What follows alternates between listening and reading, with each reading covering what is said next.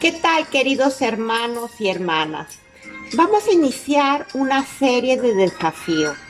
El desafío de esta semana es aprender a desarrollar la paciencia con nuestro cónyuge.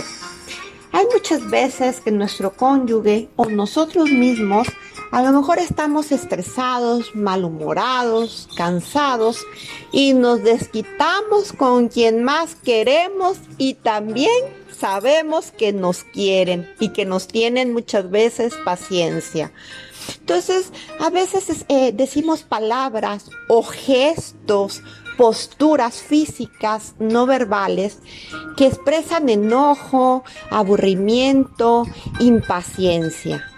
Cada vez que tú identifiques que tu, que tu cónyuge está expresando malestar con palabras o con, o con posturas físicas, vas a recordar la palabra de Dios, Santiago 1.19, que cada uno sea pronto para oír, tardo para hablar, tardo para la ira vas a manejar tu paciencia y no vas a hacer problema o conflicto con esa palabra, con esa frase, con ese gesto que tus oídos escucharon.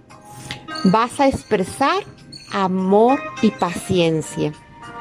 Empieza a hacer un diario, empieza a escribir esas situaciones difíciles en las que estás eh, recibiendo tal vez enojo, frustración y tú estás eh, regresando paciencia.